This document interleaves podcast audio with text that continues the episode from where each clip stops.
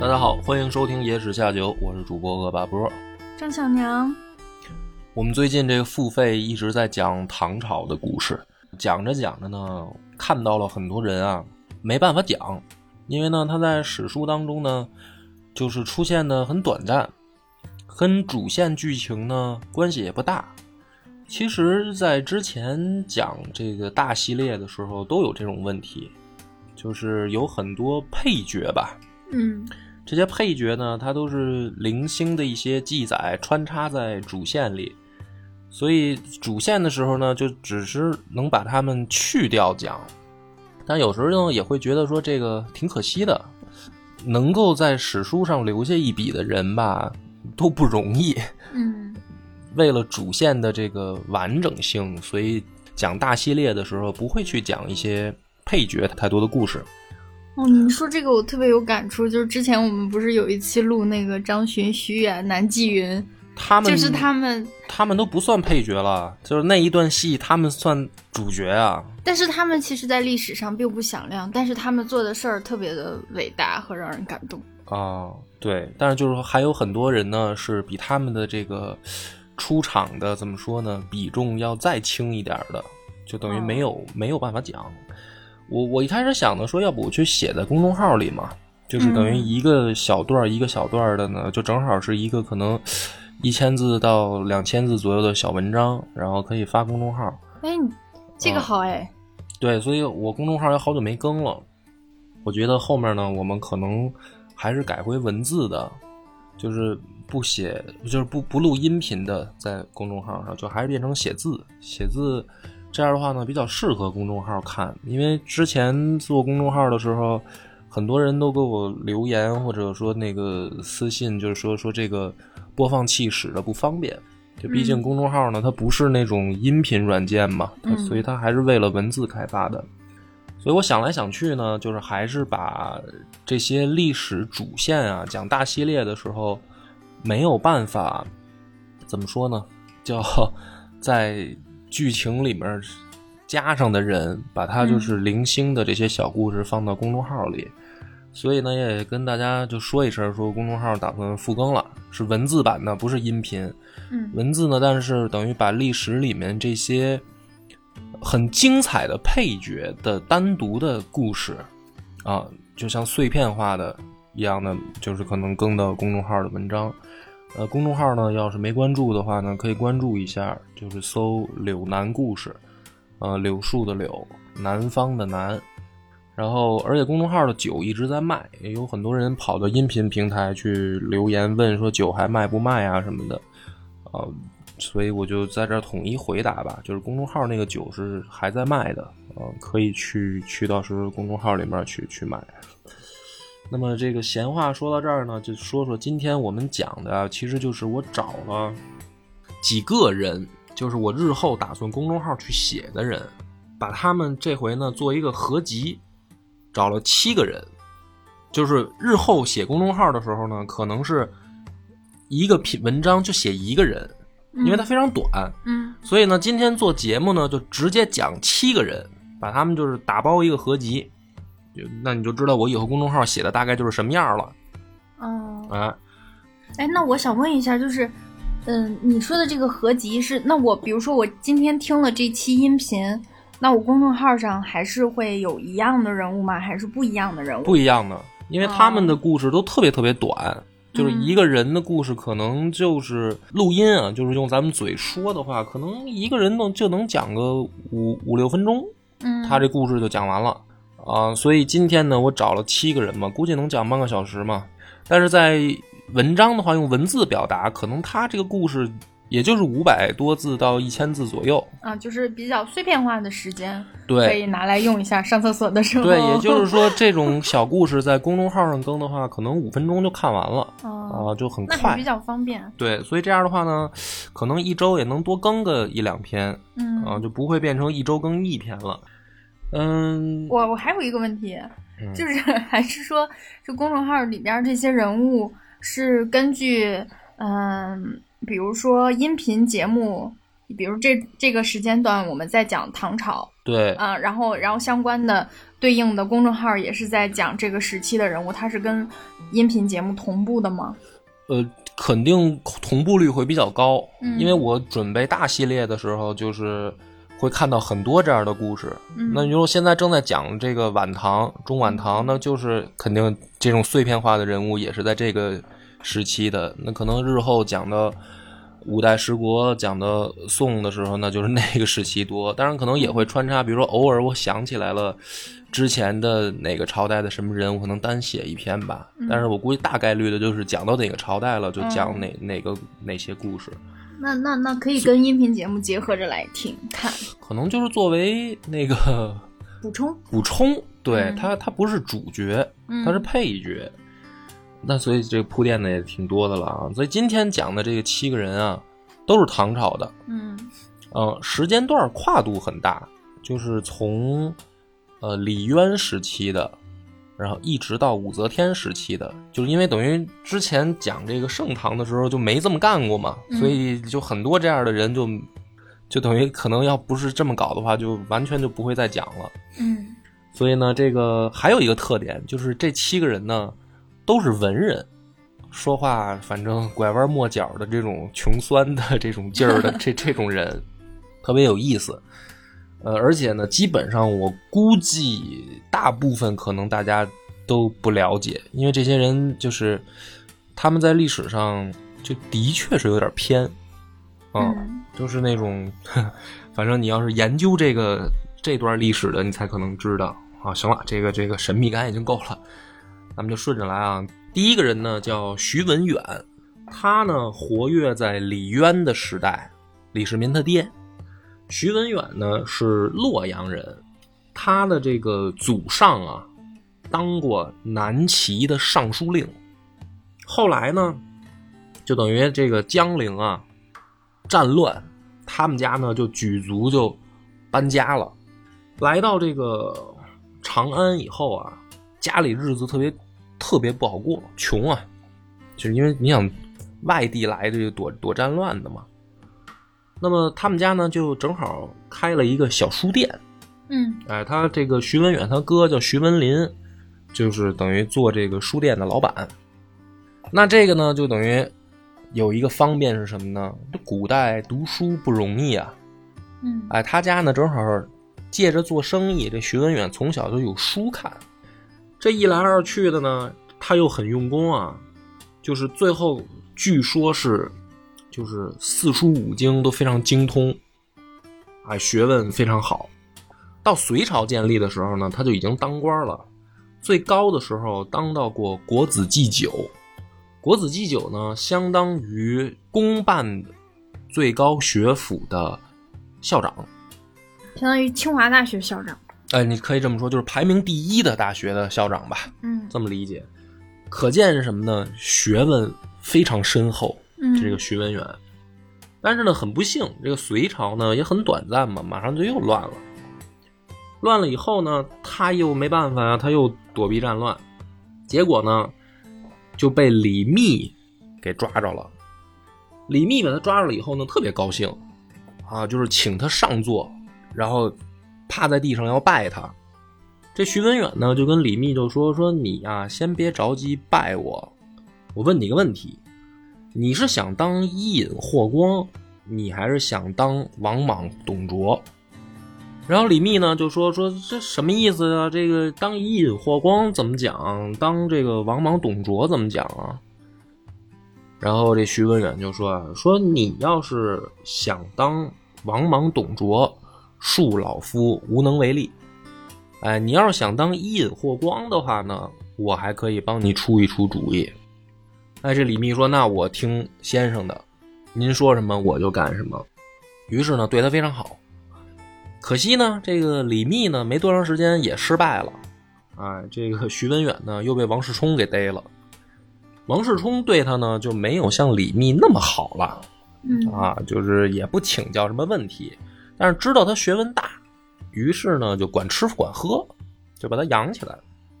这个徐文远呢，每次看见王世充啊，都很恭敬的行礼，啊，他给王世充行礼，这反过来了。后来有人就问徐文远说先生啊，之前这个李密把您逮着的时候呢，你还不太爱搭理他，怎么现在这个王世充把您逮着了，你怎么这么客气呢？然后徐文远呢，哈哈大笑，说这还不简单吗？说因为李密啊是个君子，王世充啊是个小人嗯，啊，所以 宁得罪君子，不得罪小人。对，就是说他不吃眼前亏嗯啊，见人下菜碟儿。心眼儿挺多呀。后来呢，这个王世充也败了以后，这不是大唐就建立了吗？嗯李渊呢也很赏识他，啊，最后呢封他为男爵，东莞男，啊，东莞就是咱们那个、就是那个字儿东莞，嗯 东莞男爵，东莞男爵徐文远，啊，他的故事就完了，嗯这是第一个人的。我再听听怕你讲到第七个、第一个我就忘了。第二个人啊，叫王义方，他呢是李世民时代的。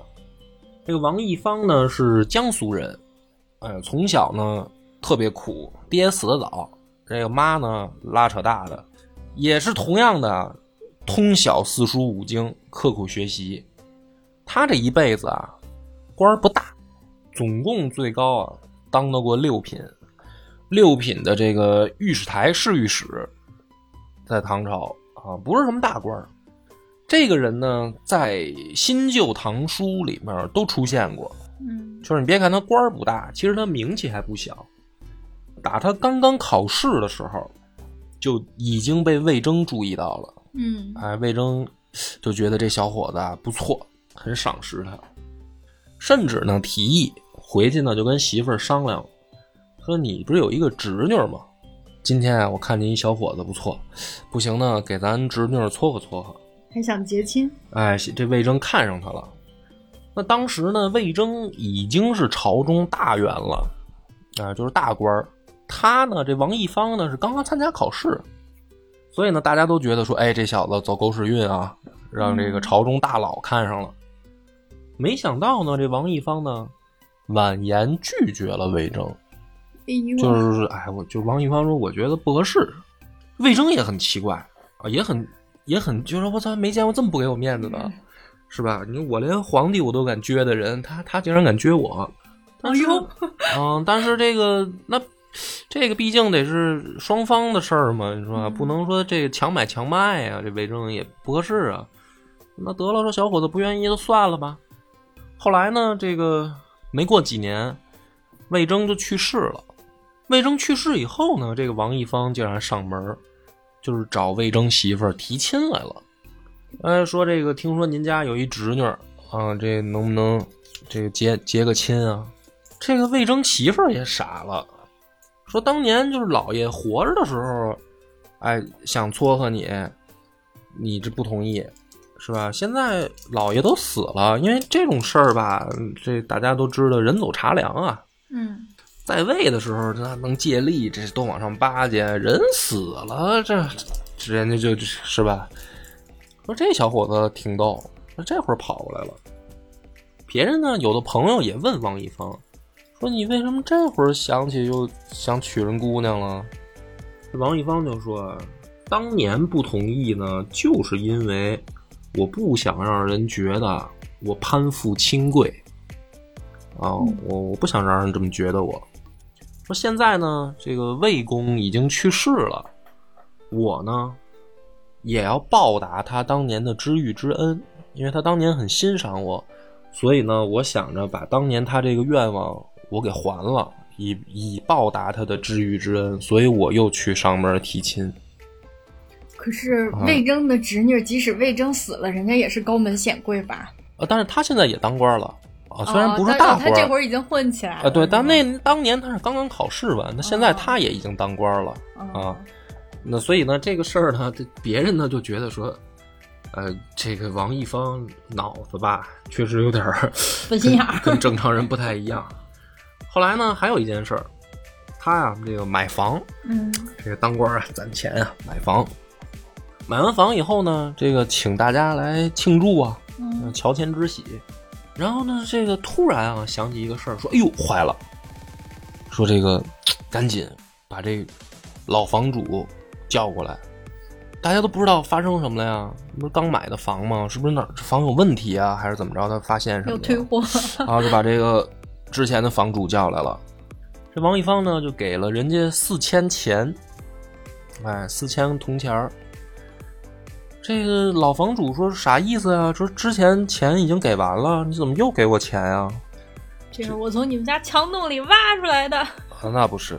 这王一芳说说，哎呀，之前啊，我忘了给你这树钱了。就是他们买这房啊，院儿里有两棵树。他说我光给你这房钱了，没给你这树钱。行吧，然后呢，这个之前这房主呢说哟哦，说那那谢谢啊，那那我就不客气了，就拿着钱就走了。这旁边人呢，刚才不好意思说，这等人走了呢，就站出来就说了，说你呀、就是只只会当官，不会做生意。说一般买房啊，这树都这钱都包含在房钱里了对呀、啊。说哪儿买房的时候本来就包括绿化呀。对，说你这这怎么，你这不懂，你问问是吧？你你这怎么这直接就把，等于这不是冤大头吗？多给一份儿啊大冤种，啊，大冤种。啊，这王一方说说，哎呀，说这个你们你们才不懂呢。说这树啊，我看着挺好，这不是一般的树，这这树好，值这钱。哎，就是这叫什么呢？就是有钱难买他乐意。嗯，啊，就这么个人。哎，这是第二个人，王一方，这是李世民时代的。第三个人，第三个人这个知名度就比较高了，欧阳询。嗯，哎，这个大书法家。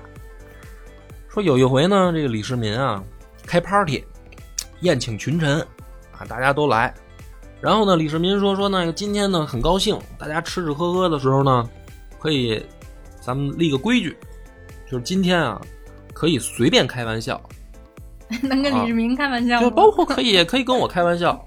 这古代啊，文人之间，他不是说这个光，比如说讲黄色笑话，就是他们一般呢都会这个吟诗作对，嗯然后呢互相呢去这个插对方，就是在诗词里面啊褒贬对方。嗯这个就这李世民的意思就是说，今天咱们可以敞开了玩儿，吐槽大会，哎，别就光写 对，比如说今天就是光光写月亮是吧？那没劲，嗯哎，咱们就可以互相写。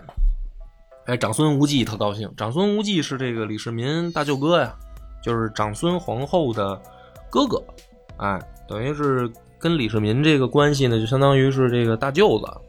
长孙无忌就出来了，说：“那我先打个样儿呗。”张口呢就做了一首诗啊，说：“耸腹成山字，埋肩不出头，谁家灵阁上画此一猕猴？”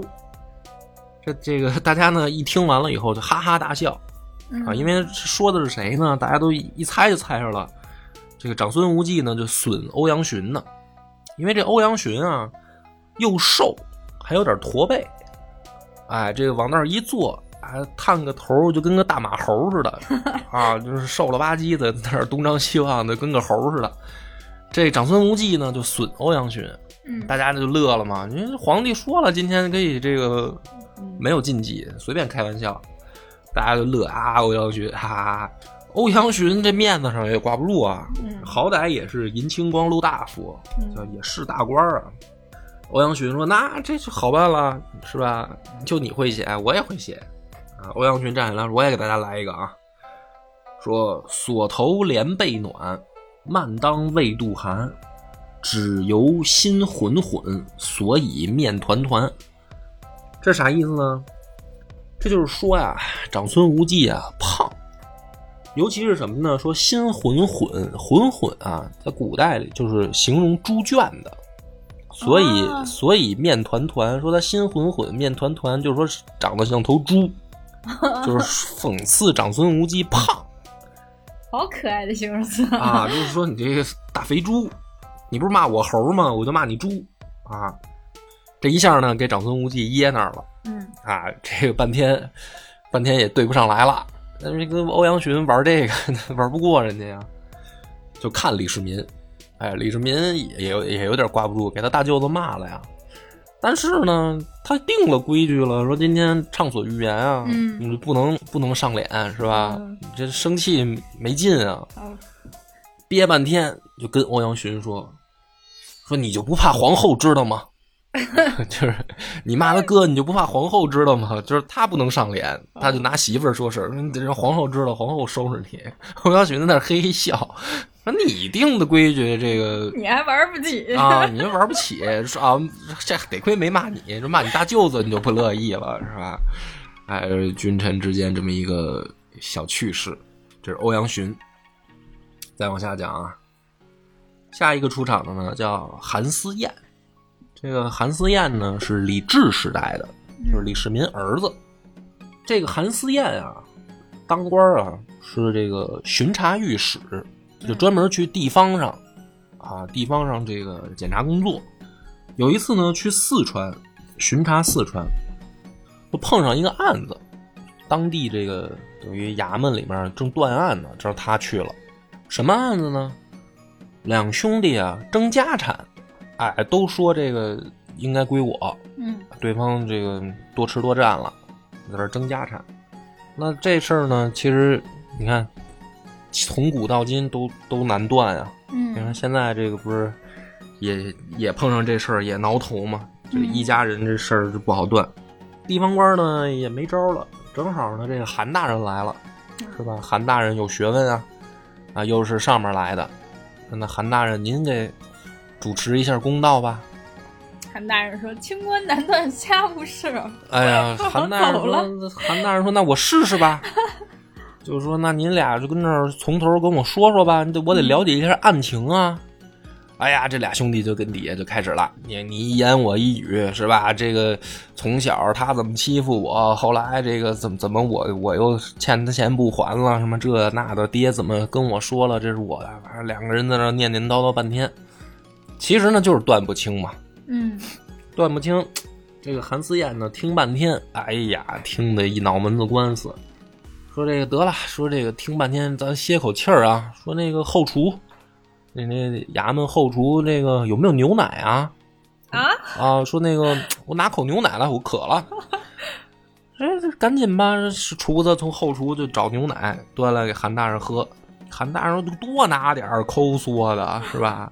多拿点儿，给我拿拿小半桶来。他怎么不要奶茶呀，还要牛啊奶？大人跟上面喝，喝完以后拿小半桶嘛，嗯喝不了了，说哎得了，这个我我已经喝够了。嗯这底下这俩兄弟吵半天也够累的，说你们也喝点吧，拿着分分，待会儿你们好接着说。俩兄弟他说谢谢大人，哎，开始一块儿在这喝奶，喝着喝着呢，这俩兄弟就哭了，哭了以后呢，就说说大人，案子呢不用判了，哎，我们我们懂了，我们自己解决。啥意思？哭什么呀？对啊，旁边人就说说那个这哭啥呀？说怎么就断明白了呢？怎么就顿悟了呢？呃怎么顿悟了呢？这不是喝奶吗？两兄弟喝奶的时候就明白这是韩大人点他们呢。点啥呀？点什么呀韩大人要点我，我肯定不明白。是那样，你这你这个你这智商就是 让人着急啊！点什么？一 他们俩对呀、一奶同胞嘛，亲兄弟嘛，就一块儿喝奶。那么这哦韩大人就是这意思啊，就是给你们留个面子，是吧？还非要说破吗？你说你们俩在这儿争争来争去的，不是让外人看笑话吗？那事情啊都闹到那地步了，早就看笑话了呀。也没准儿韩就是韩大人没这意思，是吧？然后他们俩想多了。反正俩兄弟呢就说说这个明白了啊，这个多谢韩大人提点 啊，这个案子就不断了，我们回去自己分吧。这你说这俩兄弟是不是觉得韩大人，反正也看韩大人也不像个能断清的人，算了，放弃了。放弃放弃了。哎呀，韩大人用心良苦啊，让你 我你是不是觉得我这个这一段故事都没有必要加进来，特别的不精彩，是吧？嗯，我是觉得这个逻辑实在是太那个，好吧，好吧让，人想不到了。好吧，好吧，好意外哈、第五个出场的人叫窦怀真，窦怀真是武则天时代的人，嗯、下场不好。说白了，这人下场不好。后来呢，这个依附于韦皇后，啊，这我主线还真讲过他。就是韦皇后有一奶妈啊，她为了巴结韦皇后，把韦皇后奶妈给娶了，就是这个窦怀珍。后来这个李隆基发动政变了以后呢，窦怀珍就是自杀了。就这人，他呢有就当年啊当这个京兆尹的时候，京兆尹呢相当于这个首都市长。当清照尹的时候啊，朝局混乱，就是这个任官的这个权限啊也是非常的糟糕。嗯就是等于直接呢找这个武则天啊批条啊，就等于宫里面递个条出来，说你就拿这条就是上任，就可以去御史台这报道领官去。嗯好多人呢就是就走门子啊，就等于这他不考试，你明白吗？就唐朝有科举的呀，嗯他不考试，他直接去走关系，然后写条子。官卖官儿，那里面有没有这种是吧钱的事儿也也也不一定，因为有的人靠揭发检举，他还不是光光花钱。你比如说我揭发我检举啊，张小娘要谋反，是吧？武则天就赶紧批一条啊，就就妥了，当大官儿，然后把回头就让我把张小娘收拾了，就他好多都是这么当的官儿你贬我的，啊。这个窦怀珍呢，当时就是首都市长啊，他嗯底下好多基层的人啊，就想办法往中央跑。后来就到什么呢？就说这县衙里好多这个基层公务员啊，都想办法往上跑，都不在底下待着。然后有人呢就问这个窦怀珍，其实呢也这个有点嘲讽他的意思，就是说这个窦大人啊，现在这底下听说这衙门里都没人了，这县衙里面人都空了，这个还能办案吗？是吧？你这都没人了呀，都想着往上跑。嘿，窦怀珍说：“那你就不懂了吧？说现在不但能办案，效率还更高呢，办的还更快呢。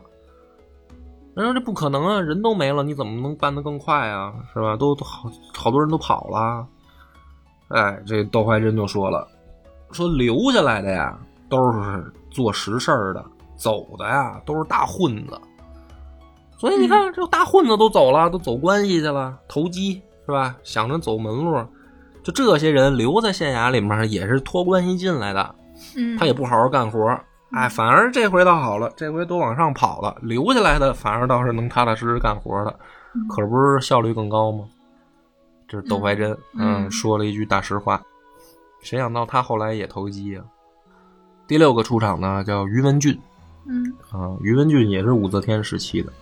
有一天啊，这个据说是广广东新丰县有一个露台乡，这地儿呢有一天晚上风雨交加，然后地震了。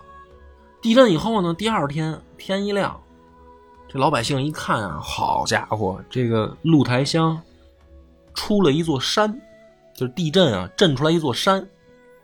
这山前面呢，还有一个大的水池子，就是地震等于改变这地貌格局了。这水池子有多大呢？据说有三百亩那么大，啊，赶上一小湖了，三百亩。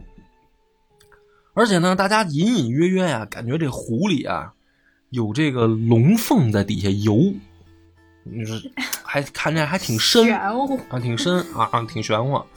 于是呢，这个地方官啊，赶紧就往上报，嗯，说这个觉得是祥瑞，是吧？祥瑞啊，对一地，震对古人是会把它当成祥瑞，啊，震出来一座山，是吧？然后这个山下面这水里面有龙在，好像在底下游，你说这不是祥瑞吗？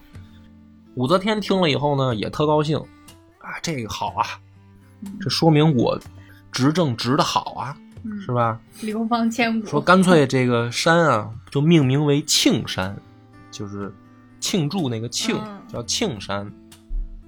不知道现在广东这个还有没有这座山啊？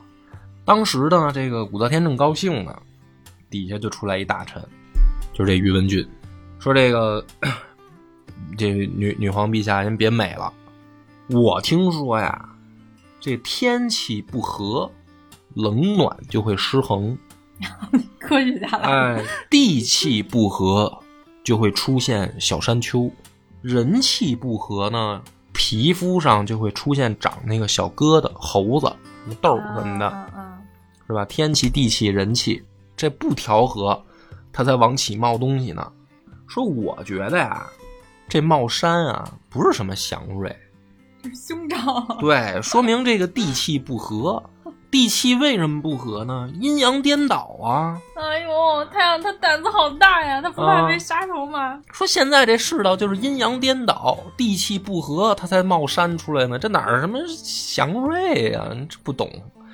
武则天说：“你有种，小贼，你有种啊！我都没有开吐槽大会，我都没有说玩笑不作数，你竟然敢！啊，这个于 这孩子也是作死。这个于文俊啊，就说说臣以为非庆也，宜修宜侧身修德，以达天谴，不然祸立志。他说这不是祥瑞，是天谴。祸还灾祸马上就要来。对，结局非常非常美妙。结局就是武则天就给他流放到岭南，哎就是滚蛋 让你让他去青山吗？让你嘴欠是吧？哎，对，就是就是青就是广东 岭南，对，就是你去看看青山吧。你去那儿看看。嗯，这是第六个人，第七个人啊，这个今天的最后一个人了，叫郭霸。郭霸呢，这个不怎么样，是个坏人，靠什么呢？就靠这个打小报告，哎，给别人这个罗织罪名。武则天的时候有好多酷吏，最著名的两个我主线讲过，就是这个来俊臣他们嘛，就是靠这个罗织罪名往上爬这些人。啊，这里面有大酷吏，也有小酷吏。这郭霸就是属于这个第二等的。他呢，有一回诬陷人家方州刺史李思政谋反，他诬陷人家假的。结果呢，这个把李思政抓起来以后，人家肯不承认啊，这哪儿哪哪儿来的事儿啊，是吧？不承认，他他就把人家祸害，后来给人家弄得家破人亡。方州刺史啊，嗯是吧？也算是这个地方官啊，就让他给祸害的家破人亡。后来没想到呢，他把人祸害死了以后啊，这锅巴大白天就容易有幻觉，有的时候这大白天啊，上着上着班呢，就看见这个外面一队人骑着马，咵咵咵咵就骑到跟前来了，嗯骑到门口，下马一看，一看这人就是李思征。李思征凶神恶煞的拎着刀就进来了，说我要报仇啊，就冲过来了，然后这咵一阵烟就散了，就闹鬼，大白天闹鬼，嗯旁边人看不见，就郭爸自己能看见。那旁边人就说：“这活该嘛，谁你做做亏心事儿嘛，嗯对吧？所以你心里没鬼嘛，你心里有鬼，你才害怕呢。这锅巴吓得不行啊，所以请僧人来做法、做法事什么的啊，不管用，还闹鬼，老老梦见，也不是梦见，老能感觉，老能看见这个李李思征来找他报仇。最后呢，折磨的不行了，吓得要命啊！这个后来，郭爸就剖腹自杀了啊，啊，这吓吓得不行了，吓疯了。有一天呢，这个武则天啊，心情好，说这个最近有什么好事儿啊？就问旁边，正好旁边站的是谁呢？是这个太子裕德张元一 啊，张元一就问说：“老张最近有什么好消息啊？”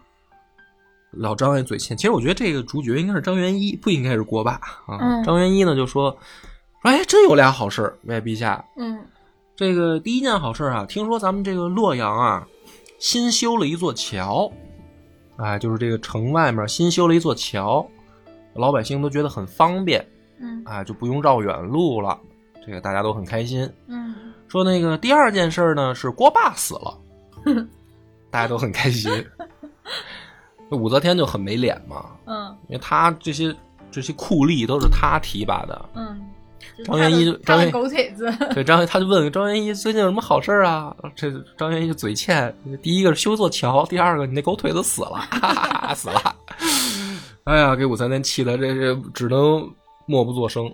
嗯那这还不这还不像之前那个于文远那个啊于于文俊那个给人流放，这你还不能流放，人你问人家，人家说老百姓最近有什么好事儿，对吧？说你那狗腿子死了，七个人，就是你听完了以后呢，你就明白说这种小故事啊，嗯，不太容易穿插在主线里讲，嗯，就是而且你看时间跨度也挺大的，嗯它都是在这个历史的缝隙里。嗯、我是觉得呀，就是但凡能记载在史书上的人啊，都嗯挺不容易的。你想这么多人啊，嗯这么长的历史，然后他们留在史书上，一定是在当时做的事儿或者说的话呢，在当时能够引起一些反响，或者说让人觉得说应该被记载下来，就是嗯有它有它的实际意义。嗯所以它才能留在历史上。所以呢，我觉得就是今天呢，算是开一个头儿吧，就是这种讲法，不是讲法了，这种写法，我会把它就是之后写到公众号里嗯啊，每每个人我可能就单独一个小篇，就写这种故事。但是其实呢，为什么这种故事很很容易让人没记忆啊？就是因为它不传承线啊，它没有主线索啊，你就记不住。嗯也没什么用。你说记它干嘛呢？其实确实也没什么用。但是这个七个连着讲完的话呢，我就问你那个问题了：这个唐朝文人给你的感觉怎么样？就是感觉他们还挺挺真的，挺真实的。嗯嗯，你比如说第一个吧，嗯，第一个其实就是那个人他就是比较会来事儿嘛，是吧？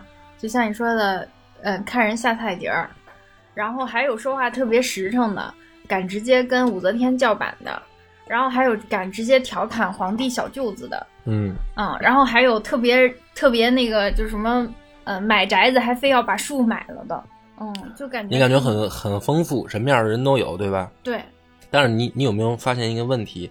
这个时间跨度是从李渊、李世民、李治到武则天，相当于嗯四、四朝。嗯这四朝，我再问你一个问题：其实什么时候都有各种各样的人，但是这跨度四朝，你发现他们一个变化了吗？他们都嘴欠，就这帮人啊，有一个算一个，嘴都欠。可是你发现了里面微妙变化了吗？你是说他跟嗯、当时的当政者啊、的风格有关系？就是比如说李渊时期，他可能是一个感觉，然后到李世民时期，就大家是比较轻松的氛围，嗯就是有什么就敢说什么。然后但是到武则天时期，就是好像大众的情绪就是对武则天比较不满，嗯所以就是好像都是一些比较有冲击的。是不是带着一些攻击性？啊，对对对吧对对，攻击啊，就是之前的呃，怎么说呢？反正我我把这七个人呢，今天放在一块儿讲，就是我读书的时候一个感受。因为古人啊，他的一些褒贬，他的一些情绪啊，其实就是夹杂在这些事儿里。嗯如果你单独的去看，就比如说你就断着断章取义的去看的话呢，嗯你就会觉得史书有的时候你很无聊，因为你你不知道他要表达什么。哎，对，就是其实他，我觉得他这个东西还跟当时的那个呃文章的那个，就当时写作的特色有关，特当时写作的风格有关。你比如说，我们看这些小故事，它记录的都是事儿，可能当时写作的风格就是我就是记这个人他做了什么事儿，就有点像记传体。但是你看我们当下的文章，你不管是社会新闻也好，还是什么也好，我们习惯针对一个社会事件对它做出描述之后，然后再一定要给一个观点，就是嗯所以我觉得这个也可能是跟当时这跟现在这种文体差别有关。我觉得这个就是读历史的空气，就是这些东西在史书里面啊，它构成了一种氛围，一种空气。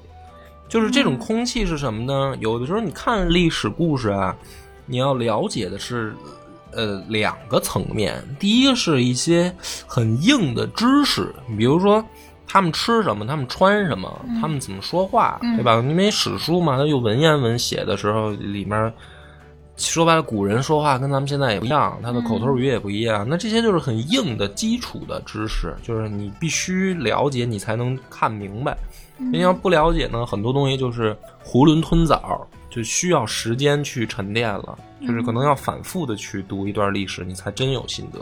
嗯第二层呢，就是这种，它是一种并非硬知识，就像刚才这七个故事，嗯它我觉得不具备所谓的知识性，但是它是什么呢？它是对你掌握某一段历史的那个嗯感感觉的东西，是最直最要命的，就是如果你光看主线，嗯嗯，对吧？？就比如说咱们在讲大系列的时候，我光跟你说说这个武则天的时候执政的时候啊，这个怎么反对他，怎么怎么讨厌这个聘姬司臣嘛，有人骂他嘛，是吧？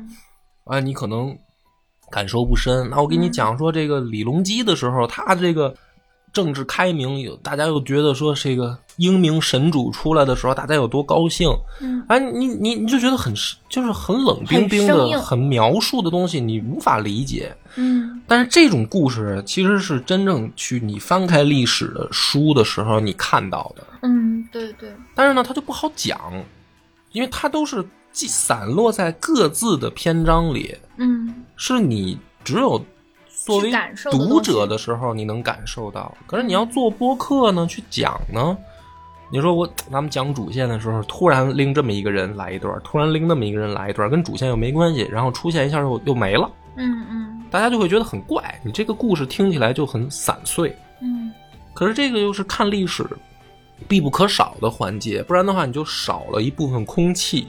嗯，对，对，所以，哎，我觉得呢，就是做这个大系列这么久啊，越做我就越觉得可能还是有必要把这些配角也给他们一个怎么说呢，去去讲述的地方。对这些小故事，能让我们对当时那个那段历史的感觉是更生动的。对，所以就把它还是放到用文字的形式放到微信公众号。